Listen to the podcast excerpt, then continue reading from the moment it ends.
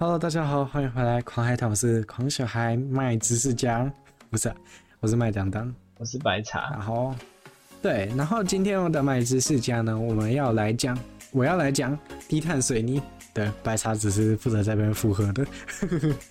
我我是捣乱的。他，他对他，他刚刚说我要在，就是他要在我讲话讲到一半的时候说，哦，是哦，好了，哦，好，低碳。低碳低碳水泥是呃一个非常有用的发明。对，我们之前讲过了什么航空业嘛，医疗业嘛，然后还有什么什么业嘛，我不知道。好，好吧，反正反正就是这样子。然后低碳水泥呢，就是建筑业的嗯未来可能会用到的发明。低碳水泥呢，就是一个要怎么讲？因为混凝土这个是。就是混凝土是人类盖建筑物最重要的素材之一吗？对。然后，对，然后水泥呢，就是混凝土的主材料之一。但是呢，在制造水泥的过程中，会产生很多很多二氧化碳。嗯，对，又是二氧化碳，又是对环境不好。嗯，现在的发明都那么无趣吗？没有啦。好，嗯，如果把有记录以来制造水泥所生产的二氧化碳量，当成一个国家的话，它会排在全世界第三名，也就是总排放量的八 percent，比之前的航空业还多，多很多。好猛！对，为了解决，因为它的碳排放那么高嘛，然后你总不能说让碳排就是让它继续排吧？你如果让它继续排的话，地球总有一天会烧坏嘛。对，所以为了解决这个方法呢，那个美国的纽泽西应用化学。实验室制造了一种水泥，这种水泥呢，用的泥土、石灰岩、碳热都比传统的还少。嗯，然后因为是粘土、石灰岩少了嘛，所以碳排放量就可以少很多。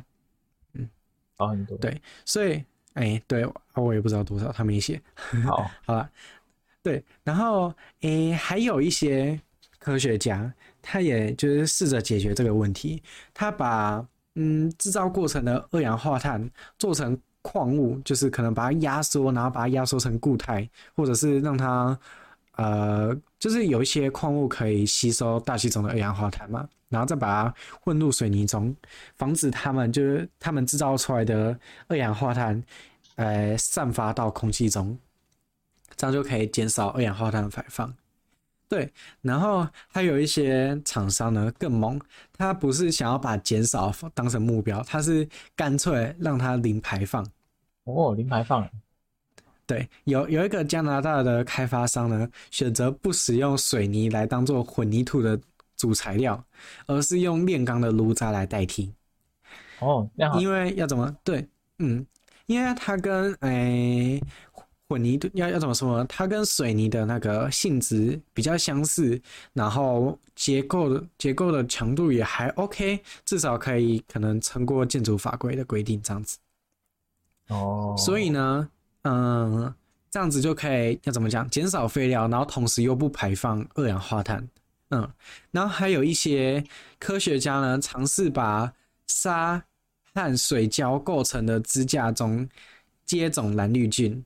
然后，诶，其实这个不是水泥，但是也是建筑业的东西。它是做砖块这样子，然后它把沙和水胶做成一个支架，然后在它的支架中接种那个蓝绿菌。蓝绿菌就是一种嗯，生活在那个我们生活周遭的菌这样子。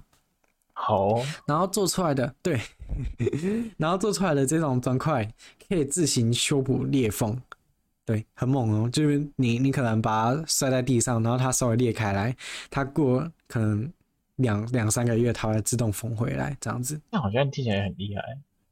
对对对对，但是呢，它一样还是有它的缺点，就是呢，它没有办法在负载较重的砖，就是不能取代负载较重的砖头，就是说，它可能不能拿来盖摩天大楼，但是可以拿来铺路还 OK。